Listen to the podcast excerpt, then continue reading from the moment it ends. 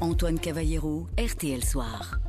Alors ces températures caniculaires, on en parlait à l'instant avec euh, Julie, euh, ces températures qui s'invitent jusqu'au sommet de nos montagnes depuis le début de cette vague de chaleur. Les météorologues s'inquiètent notamment pour l'isotherme 0 degré. Alors comprendre l'altitude en fait où il fait 0 degré.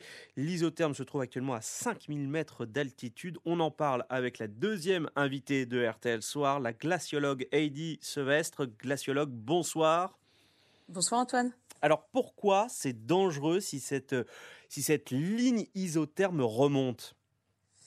C'est ce qu'on mesure aujourd'hui, hein, exactement. Les, nos collègues suisses ont mesuré ce 0 degré au-dessus de l'altitude du Mont Blanc, donc hmm. autour des 5300 mètres d'altitude.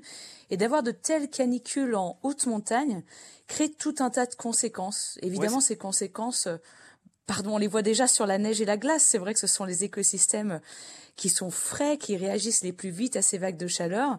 Ça veut dire que la neige fond là?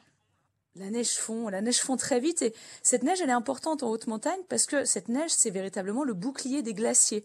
Donc quand ce bouclier disparaît avec ces canicules, et eh ben les glaciers se retrouvent complètement à nu, hein, pratiquement exposés à ces fortes températures. Et là on voit que les glaciers fondent évidemment très vite, que les torrents sont gorgés d'eau qui vient des mmh. glaciers et on a vu en Vanoise justement euh, avant-hier qu'une passerelle a été emportée par un torrent qui était directement connecté à un glacier. Une passerelle ouais, pour randonneurs qui a été, euh, qui a été complètement emportée. Est-ce que ça peut provoquer des, des chutes de pierre également? Oui, et ça c'est vraiment un sujet euh, crucial dans ces hautes montagnes. Euh, on pense notamment à la voie normale pour grimper au Mont Blanc. On sait que les alpinistes doivent traverser un couloir qui est très connu, qui s'appelle le couloir du goûter, ou qui est parfois malheureusement surnommé le couloir de la mort. On sait quand il y a des vagues de chaleur, il faut à tout prix éviter de traverser ce couloir. Les autorités, justement, recommandent en ce moment à tous les alpinistes qui souhaitent aller au Mont Blanc de réfléchir à peut-être décaler leur ascension, parce que plus les températures augmentent, plus les roches emmagasinent cette chaleur et le, permafrost de haute montagne, ce ciment naturel qui mmh. maintient euh, les roches ensemble, ben, dégèle. Et ainsi, on peut avoir des glissements de terrain, des chutes de pierre, comme ça a été le cas justement ce matin, euh, pas plus tard que ce matin dans le couloir du goûter. Heidi Sevestre, si je me souviens bien de mon schéma de l'eau euh, appris en, classe de sixième, si la neige fond au sommet, ça veut dire qu'elle s'écoule dans les rivières. Est-ce que ça veut dire qu'il y a un risque de crue? Oui, alors il y a un risque de crue notable. Hein. On voit qu'il y a beaucoup de torrents qui sont vraiment euh, très, qui ont des volumes très importants en ce moment. Il y a aussi un point qui est très important à suivre, c'est que tant que l'eau arrive à s'évacuer de la neige et des glaciers, ok, ça risque de créer des torrents en crue. Mais il y a un autre problème qui risque de se créer, c'est lorsque l'eau n'arrive pas à s'évacuer. Et c'est mmh. arrivé notamment l'été dernier sur le glacier de la Marmolada en, Italie. Euh, ce qui s'est passé suite à des records de température, l'eau s'est accumulée à l'intérieur du glacier. Le volume est devenu tellement important qu'au bout d'un moment, cette poche d'eau s'est rompue et a créé malheureusement tout un tas de conséquences plus en aval dans la vallée avec plusieurs morts qui étaient en train de randonner autour des glaciers.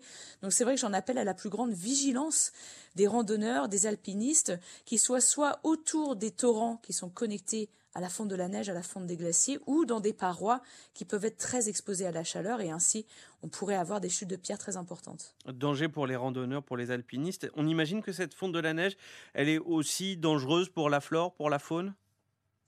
Bien sûr, c'est tous les écosystèmes qui sont impactés hein, par le fait que en fait, ces montagnes, ce sont nos châteaux d'eau naturels. Donc, quand des canicules attaquent nos montagnes aussi violemment, ben, finalement, c'est notre capital en eau que l'on perd. Et aujourd'hui, on sait que si on reste sur la trajectoire actuelle de, combustion des énergies fossiles, malheureusement, on pourrait perdre la majorité des glaciers des Alpes d'ici la fin du siècle et ainsi perdre en grande partie nos châteaux d'eau qui nous servent à produire de l'énergie, à irriguer notre agriculture, bref, à créer tout un tas de conséquences qui nous impactent nous aussi les humains directement. Est-ce que c'est un signe de plus là que, nos glaciers sont, menacés par le réchauffement climatique? Il n'y a pas plus grande sonnette d'alarme de voir euh, les glaciers dans un état pareil aujourd'hui, alors que nous ne sommes même pas au mois de septembre, qui est généralement là où ils sont euh, dans l'état le plus sec de l'année. Euh, vraiment, on devrait prendre ça comme une très très bonne leçon et ça devrait être une motivation pour continuer à accélérer nos objectifs de diminution d'émissions des gaz à effet de serre. Merci Heidi euh, Sevestre. Je rappelle que vous êtes glaciologue. Merci de vous être rendu disponible. Je rappelle votre dernier livre, Sentinelle du climat. C'est aux éditions Harper Collins. Merci beaucoup d'être passé dans RTL Soir.